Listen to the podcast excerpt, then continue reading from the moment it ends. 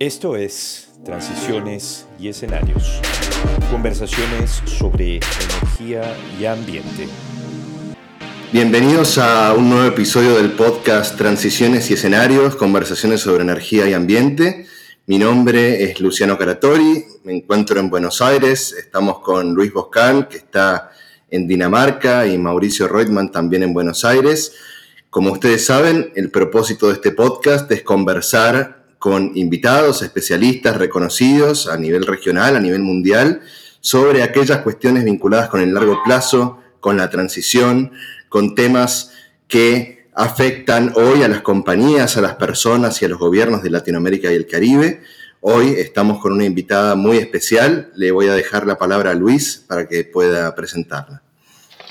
Para nosotros es un inmenso gusto darle la bienvenida a Mónica Landaeta, quien es especialista en mercados de capitales y finanzas sostenibles.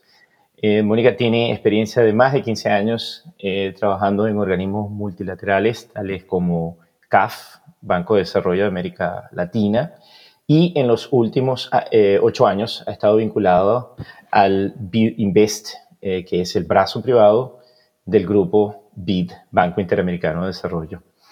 Em, Mónica inició su carrera en el Banco Central de su país de origen, que es mi país de origen, Venezuela. Em, Mónica tiene un máster en finanzas internacionales de la Escuela de Organización Industrial de España y eh, de negocios de Georgetown University en Washington, D.C., Estados Unidos. A Mónica tuve el inmenso placer de conocerla ya hace unos 16 años atrás eh, en el Banco Central de Venezuela, donde ambos eh, comenzamos nuestra carrera. Eh, un placer tenerte en el podcast y te agradecemos muchísimo, Mónica. Muchísimas gracias, Luis. Encantada de participar en, en este espacio para promover las finanzas sostenibles.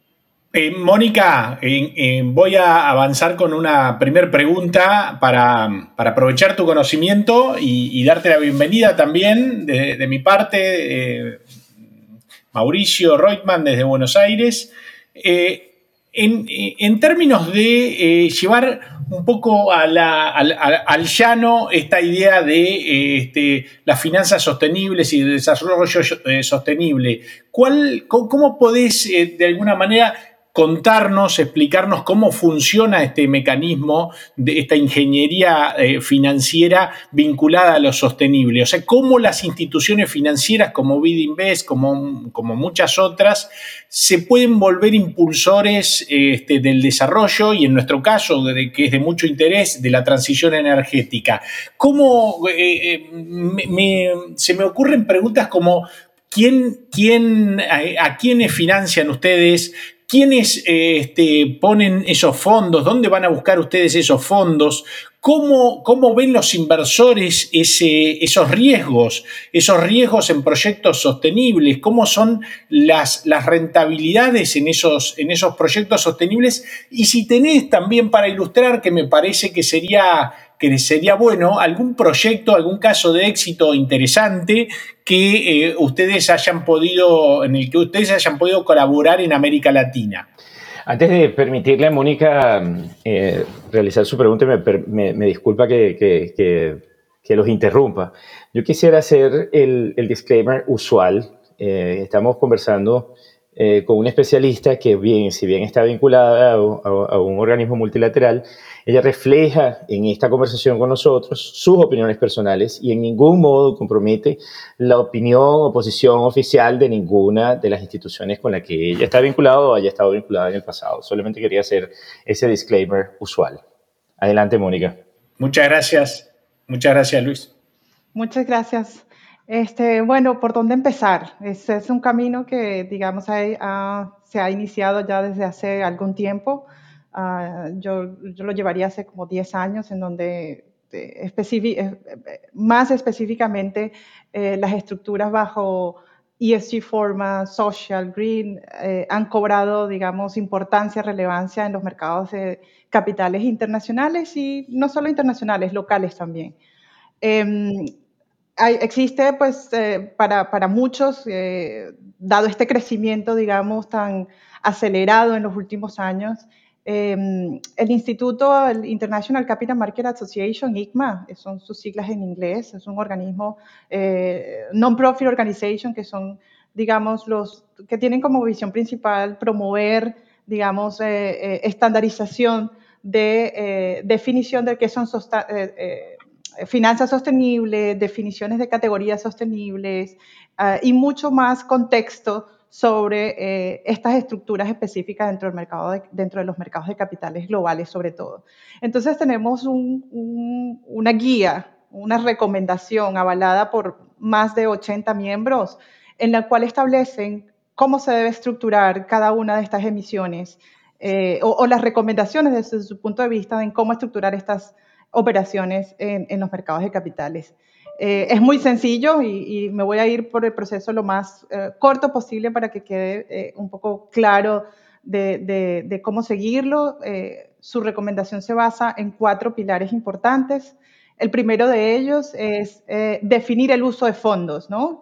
Cuando hablamos de definir el uso de fondos, se refieren a que la compañía, el corporativo, el supranational, la institución financiera, quien sea el emisor, necesita definir cuáles son las categorías sociales, verdes, sostenibles a las cuales va a dedicar o va a asignar eh, los fondos levantados en los mercados de capitales bajo este esquema. Ellos sugieren ah, algunas definiciones tanto para social como para verde eh, y promueven este, o, definen eh, cada una de estas, de estas categorías para que sea de fácil entendimiento across, eh, eh, en, todo el, en todo el mundo, digamos, ¿no? que lo que llamamos este, energías renovables a nivel global también se entienda por energía eh, renovable en cualquier otro mercado local. Entonces, ese es como el primer paso, ¿no? definir hacia dónde quieres destinar y financiar o, dedicar los fondos que levantes en los mercados de capitales. Lo segundo es informarles a los inversores cómo vas a usar los recursos financieros, los recursos levantados. Es decir, una vez haces la emisión de bonos o, la emisión de ese instrumento financiero en los mercados de capitales, ¿qué vas a hacer con esos proceeds? Entonces, sugieren eh, que bien sea se, se, dedique una cuenta green, green account, depende, depende quién es el emisor, a veces dedican un green account, a veces hacen un track eh, importante o, o detallado sobre cómo se mueven esos fondos. Eh, pero de cualquier manera separarlos del manejo del resto del cash que esa compañía tenga, ¿no? Eh, así puede ser, digamos, más fácil el tracking de esos fondos levantados. Lo tercero que recomiendan es este, definir eh, cuál es el proceso para que los proyectos que vas a financiar o para el business que vas a, a sustentar, a vas a dedicar los fondos, efectivamente sean elegibles, ¿no? Y, para ello sugieren establecer un proceso claro de selección y evaluación de proyectos. Cada compañía eh, tiene, digamos, la potestad de ajustarlo a su business model, de acuerdo a sus políticas internas, a las regulaciones locales, pero siempre, digamos, en, consonancia con eh, las recomendaciones específicas de, del IGMA. Eh, en este caso, para temas, digamos, este, sociales, recomienda que sea claramente definido. Si estás generando un proyecto con un impacto social, eh, que se defina claramente cuál es el target population, por ejemplo. Eh, va a ser eh, low income, va a ser este, población, diversidad en la población o específica población en el país en donde estás financiando, donde estás haciendo el el negocio, este, eh, eh, personas que necesitan ayudas desde el punto de vista eh, de salud o personas de avanzada edad. Es decir, define cuál es el target de la, de la, de la gente, el cual va a tener un impacto esa, esa, esa inversión social. Del lado verde, un poco más distinto, este, sugieren que, que, se, que se defina claramente también este, cuál es el proceso para definir si un proyecto es catalogado o categorizado como verde, este, independientemente, digamos, de todos los tipos o, sí, dependiendo de todos los tipos de eh, financiamiento, verde que existe, bien sea energía renovable, bien sea eh, transición, bien sea este, reducción de emisiones, cualquiera que sea, digamos, el objetivo del lado eh, verde, pues definirlo claramente en ese proceso de selección. Tiene que cumplir con regulación local, tiene que cumplir con la política interna, etc. Y luego, eh, el cuarto pilar y el más importante es el reportar de vuelta, es el decir qué hiciste con los fondos un año después. Entonces, eh, en ese sentido, ellos sugieren que los emisores que emiten y que estructuran estas deudas en los mercados de capitales eh, vuelvan con el inversor un año después y les reporten cómo lo usaron, a qué proyectos específicos este, fue dedicado esos fondos levantados. Esto en el caso de que se realice, digamos, una estructura bajo un programa de financiamiento sostenible reconocido por la IGMA y aprobado por todos los estándares, digamos, aprobados o, en línea con todos los estándares internacionales.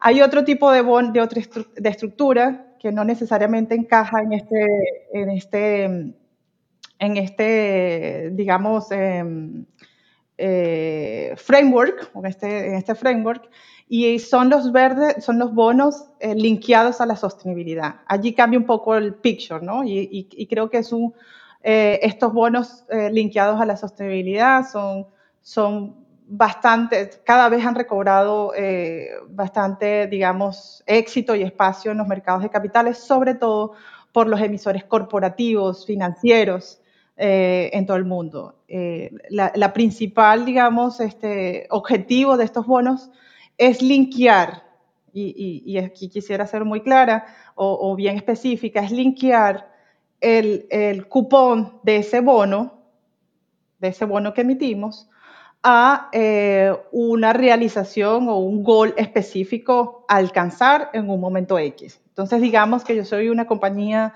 eh, que produce, I don't know, que produce zapatos.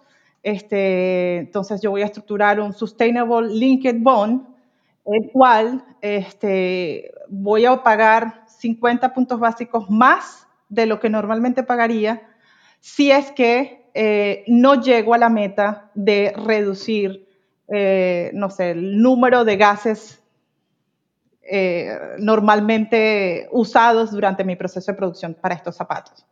Entonces, digamos que mi target son, aquí estoy hablando en números muy, muy generales, a lo mejor los expertos tienen números un poco más específicos, pero eh, para, solo para ponerle números al, al ejemplo, este, digamos que eh, voy a financiar, voy a, mi target es reducir emisiones por hasta 30 toneladas en los siguientes tres años. Entonces, hago un tracking como emisor, traqueo todos los meses y todos los, todos los años hasta, el 2000, hasta los próximos tres años para saber cuánto efectivamente reduje. Si es que no llego al monto comprometido, pues tengo como penalidad o incentivo que el inversor va a recibir un monto eh, en cupón mucho mayor al esperado porque no fui capaz de cumplir con mis eh, objetivos este, establecidos. Entonces, dependiendo del tipo de, industria, empresa o negocio que se desarrolle, existen una u otras estructuras en la cual se puede basar la estructuración de ese, de ese bono.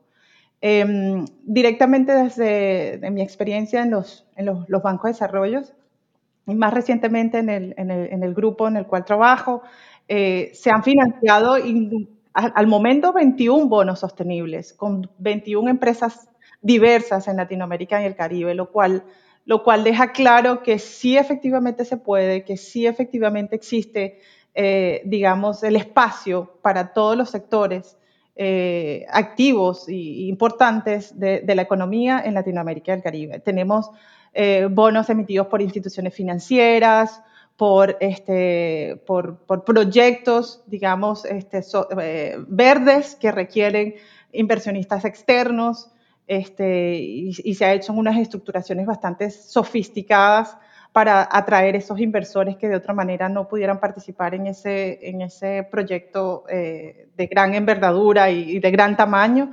Em, hemos financiado corporativos, hemos financiado eh, todo tipo de empresas en Latinoamérica. Lo que, lo que les quiere decir que estas, estas recomendaciones del IGMA son aplicables y replicables, no solo para un sector específico, sino para todos los sectores que tienen eh, participación en la economía del país.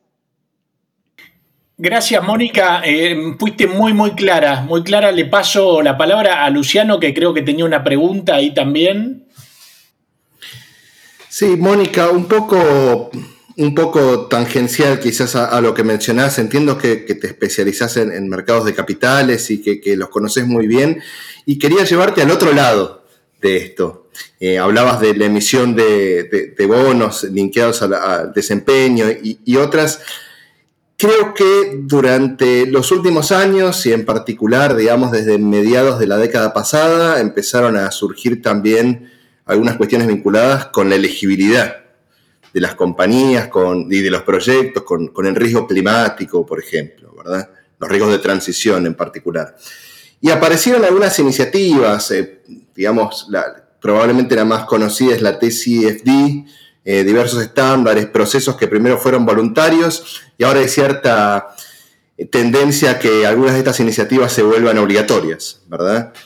Eh, y esto no es una novedad, es un proceso que posiblemente sea similar a cuando empezaron a incorporarse el análisis de riesgos sociales y ambientales para, para habilitar inversiones, pero percibimos cierta incertidumbre en particular por parte del sector privado, como una especie de brecha de capacidades para entender dónde están parados y hacia dónde podrían ir para no, para no verse afectados negativamente por estas transformaciones. ¿Cómo, ¿Cómo pueden prepararse las compañías de la región para esto, para estas transformaciones? ¿Ves alguna brecha de capacidades, alguna recomendación, alguna forma de cubrir esa brecha? Pues eh, yo creo que, que, sí, yo creo que es importante reconocer un, un poco eh, que algunos de, los sectores en nuestra región todavía no están eh, al, digamos, al, día de hoy en cómo se han desarrollado todas las eh, voluntarios o no voluntarios esfuerzos para este, estandarizar no solo la forma en cómo se mide el impacto, sino la forma en cómo se hace disclosure y se promueve la transparencia de todo el negocio verde o sostenible que dices hacer o que la compañía dice hacer, ¿no? Y, perfecto los casos que mencionaste, TCFD, también tenemos y, se sigue como, como muy derechito los, los Harmonized Impact Indicators, que también es otra iniciativa en cómo medir impacto y cómo reportar impacto. Entonces, una vez lo reconocemos, este, sí creo que existe una oportunidad de mejora y una oportunidad de incrementar, digamos, el, este este, esta tendencia global, digamos, hacia dónde van las políticas de sostenibilidad ambiental y social, ¿no? Em, en general, lo que, lo que he visto en Latinoamérica y, digamos, eh, también súper conocido a nivel mundial eh, en todos los temas sociales y ambientales, es que en su mayoría aplican o toman como referencia las, las International Finance Corporation, IFC Performance Standards, eh, para todos los proyectos eh, que tienen un ángulo social o, verde, ¿no? Entonces ellos, estos, estos performance standard, pues promueven, mm, eh, definen de qué manera tratar algunos de los temas que puedan surgir durante el financiamiento, digamos, de estos proyectos de gran em, envergadura social o o, sostenible, ¿no? Entonces, em, es importante que sepan que existe, que es lo que se, está en el top, digamos, de, de los, de los international standard, que no solo este, grandes eh, emisores supranacionales y financieros lo siguen, sino también eh, muchos corporativos y cada vez más, más instituciones financieras, ¿no? Entonces, al saber que esa herramienta existe, eh, y, reconocer que, que, tenemos esa necesidad en muchos de, de, los, ah, de las industrias en nuestra región, pues parece que puede haber una oportunidad de conectarlos ¿no? y, y, de promover que todas esas políticas que ya existen, ya se hicieron esfuerzo, que ya están andando, están funcionando, sean aplicables, replicables a cada realidad a cada una de estas eh, empresas o, negocios en nuestros países. Entonces, eh, sí creo que hay gran oportunidad de, mejorar, digamos, eh, de alguna manera en cómo manejamos nuestros, en, nuestros, en nuestras empresas en Latinoamérica y el Caribe, cómo, cómo mejoramos esas políticas, pero es bien cierto también que ya existen estándares internacionales y que solo hace falta como hacer el clic, hacer la conexión entre lo que ya existe y ha funcionado a nivel internacional y lo que esta compañía en particular requiere a nivel local y, digamos, en, su escala y en su industria. Bien, clarísimo, gracias. Bueno, yo, me, yo me, tomo la, oportunidad ahora de, de, hacer una pregunta a Mónica. Y mm, aquí yo vinculo eh, por una parte, la política monetaria y eh, la perspectiva europea desde la que yo me trabajo día a día. Em, me llamó muchísimo la atención eh, un discurso que escuché hace poco de una de las directoras del Banco Central Europeo, la doctora Isabel Schnabel. Dijo muchas cosas interesantes en ese, en ese discurso, muchas cosas que, mucha tela que cortar, me pareció un discurso muy bien preparado, pero a la vez controversial, debo decir, porque eh, veo que está categorizando eh, la inflación de origen energético. Y ella discute varias, varias categorías, discute la, la, inflación relacionada con el, con el, cambio climático y discute también la, inflación relacionada con, las fósiles eh, a la luz del conflicto eh, que se vive actualmente, el conflicto bélico que se vive actualmente, y también discute la eh, inflación de origen verde.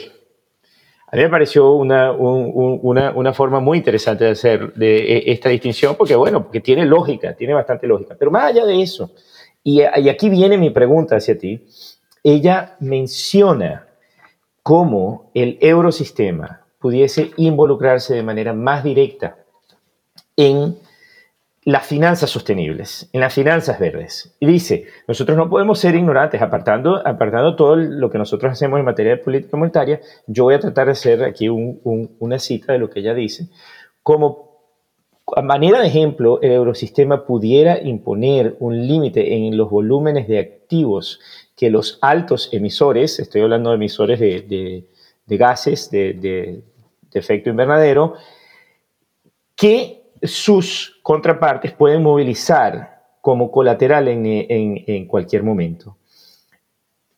En el largo plazo, tales cambios pueden, ser, pueden esperarse que afecten todo el, el colateral que mantiene el eurosistema caramba, a mí me pareció una, una, una cosa bien, bien atrevida decirla desde, desde, un banco central, pensando también que, que, normalmente los bancos centrales no se involucran de manera tan directa en estas cosas.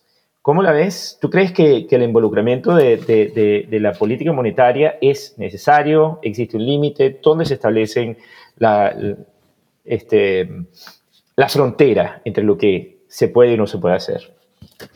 Es bien interesante la, la, intervención de, de, la directora en este, o, o, el speech de la directora en este sentido.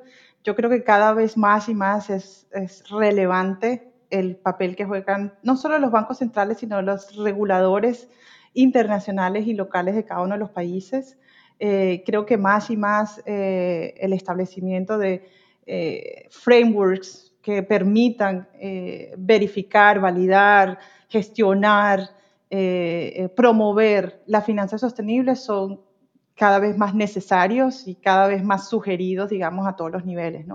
Em, en la Unión Europea, por ejemplo, no se escapa la, la, European Union Taxonomy, en lo cual, digamos, le requiere a los manejadores de fondos grandes, los asset managers, reportar a partir, creo que a partir de este año, eh, cuál es el alineamiento del portafolio de inversiones que mantienen a la taxonomía.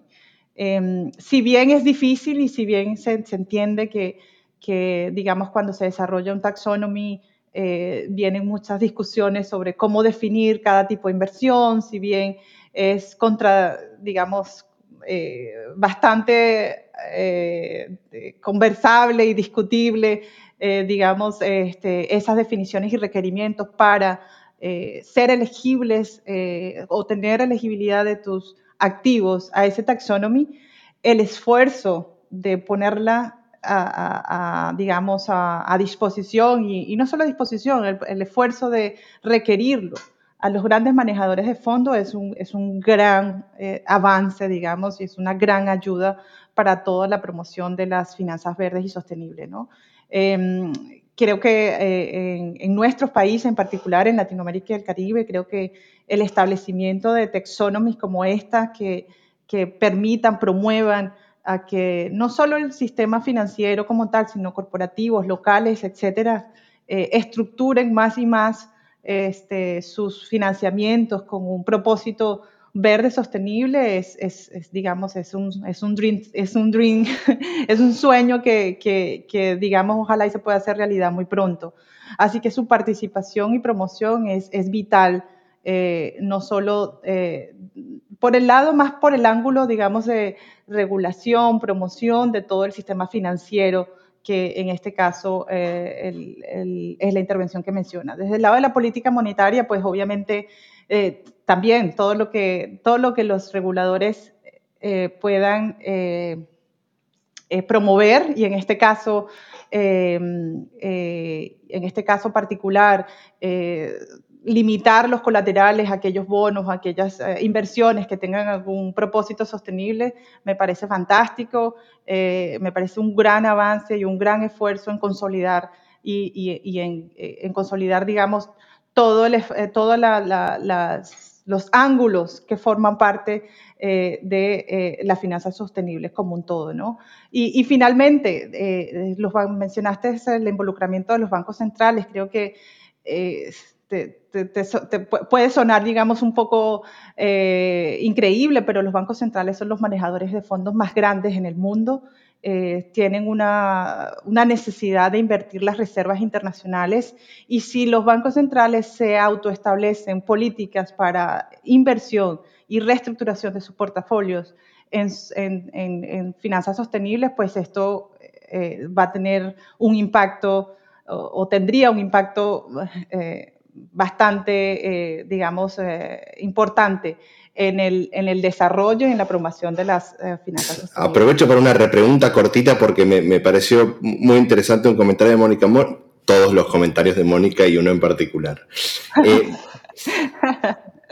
¿Vos ves que existe la posibilidad, más allá de que no es un bloque como la Unión Europea y que, que tiene incluso más heterogeneidades hacia adentro, nuestra región y, y otras, ¿Existe la posibilidad de una taxonomía latinoamericana de inversiones sostenibles en el futuro? ¿Es algo que se piensa, que se discute? ¿O estamos muy lejos de eso todavía? Yo creo que dado la diversidad de países y de productos y, digamos, eh, productos sí que, producimos en cada uno de los países, la, la diversidad de los negocios a los cuales nos dedicamos, puede ser un poco complicado que se desarrolle una taxonomía a nivel latinoamericano, pero no veo eh, imposible desarrollar este, taxonomías específicas para los países.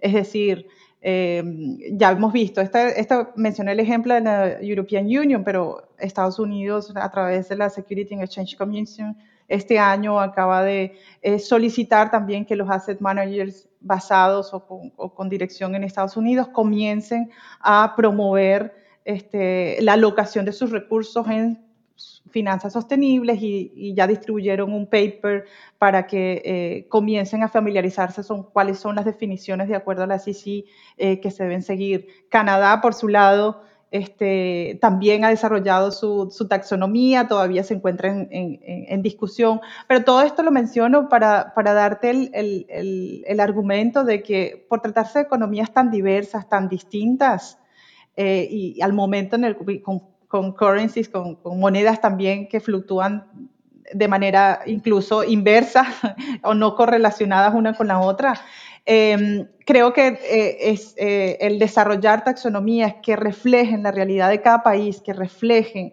la producción o, sí, la producción a la que se dedica, el negocio al que se dedica, es, es más estratégico y creo que es más aplicable y más eh, doable hacia, hacia adelante que eh, empezar un esfuerzo de hacerla estandarizada a toda Latinoamérica cuando ya sabemos que existen tantas diferencias, digamos, como las mencioné antes.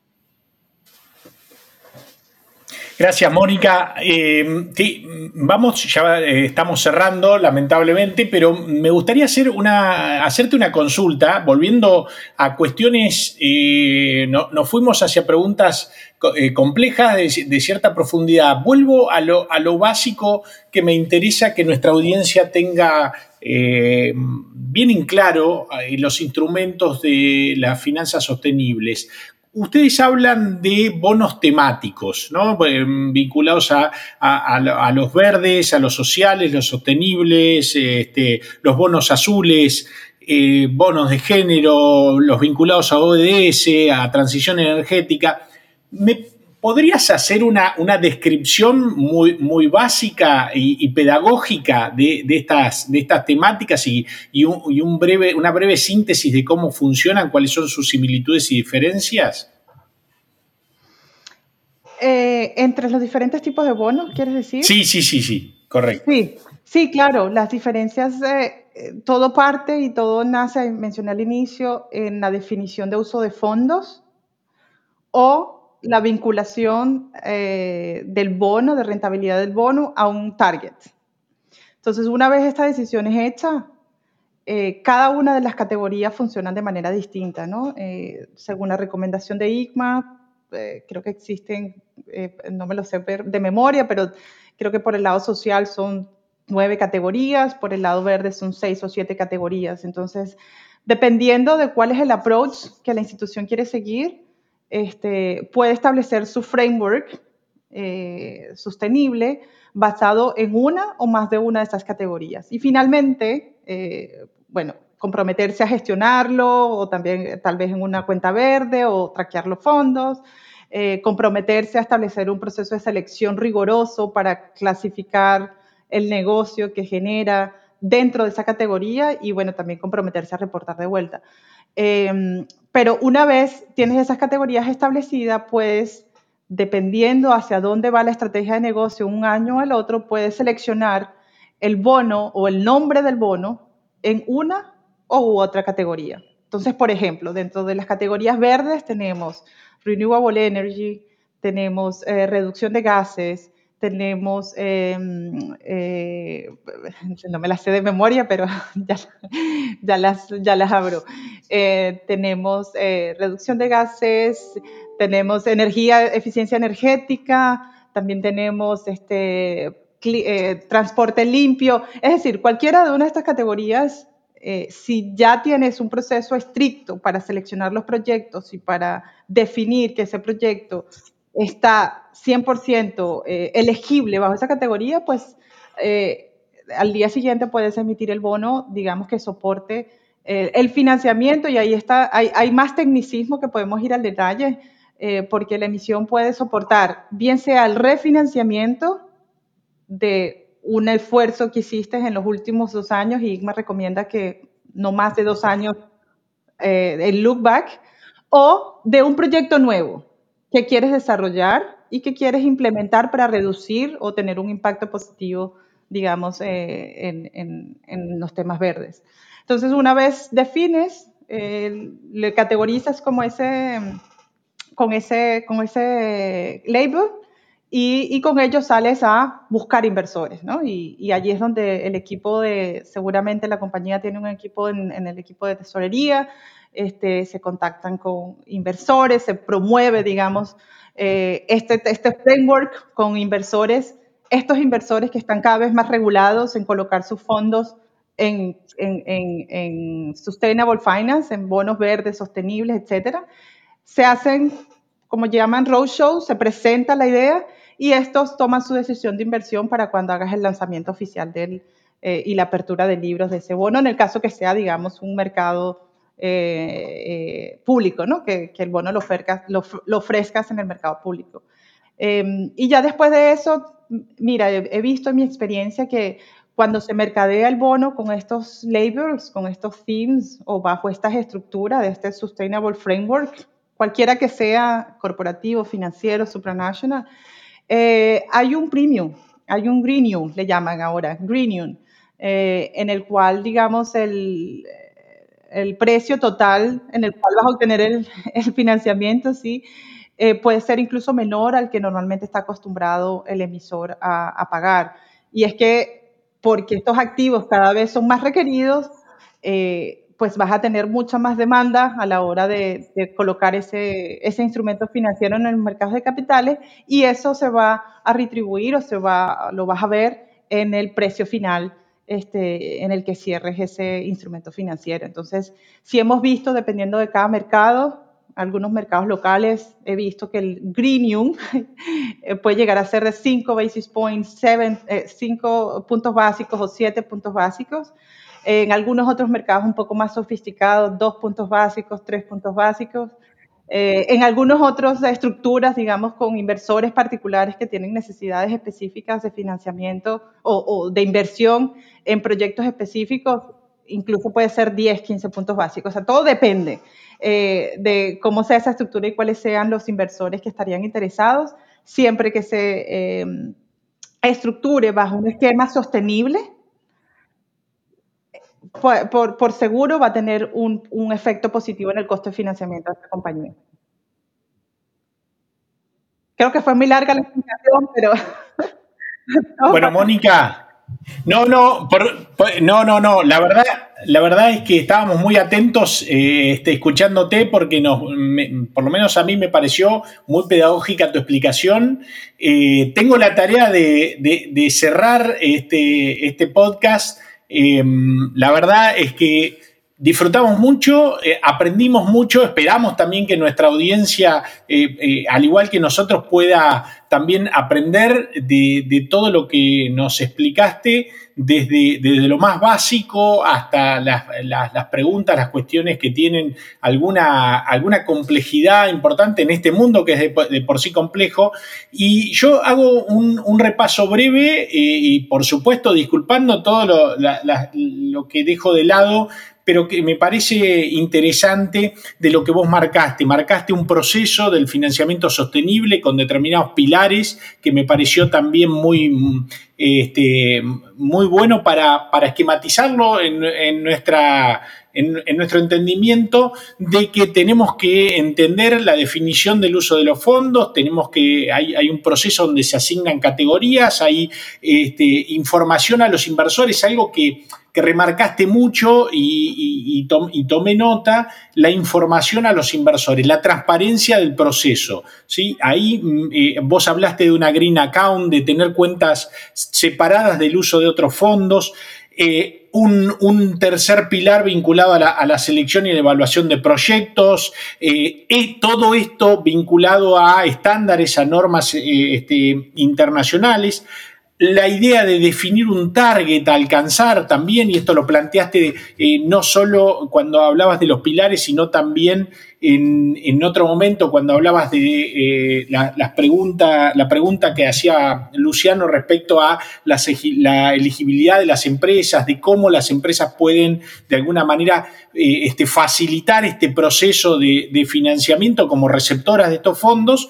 Y el último punto, el del reporte, fundamental, me parece eh, este, importantísimo, que también lo planteaste en, el, en la pregunta de Luciano de elegibilidad, como clave la idea de la medición y el reporte del impacto, ¿no? de poner objetivos, de medir y de reportar el impacto y manteniendo siempre esta transparencia de, del uso de los fondos. Me, eh, me gustó también y destaco lo que planteabas de, eh, bueno, que esto ya es un hecho, y es un hecho no en el mundo, es un hecho en Latinoamérica en particular también, no solo a nivel internacional, sino con eh, este, determinados eh, eh, determinadas operaciones que vos destacabas y marcabas, 21 bonos sostenibles eh, vinculados al, financiamiento de la organización donde, donde tú estás trabajando en este momento, o sea, vinculados a instituciones financieras, a financiamiento verde, a financiamiento corporativo,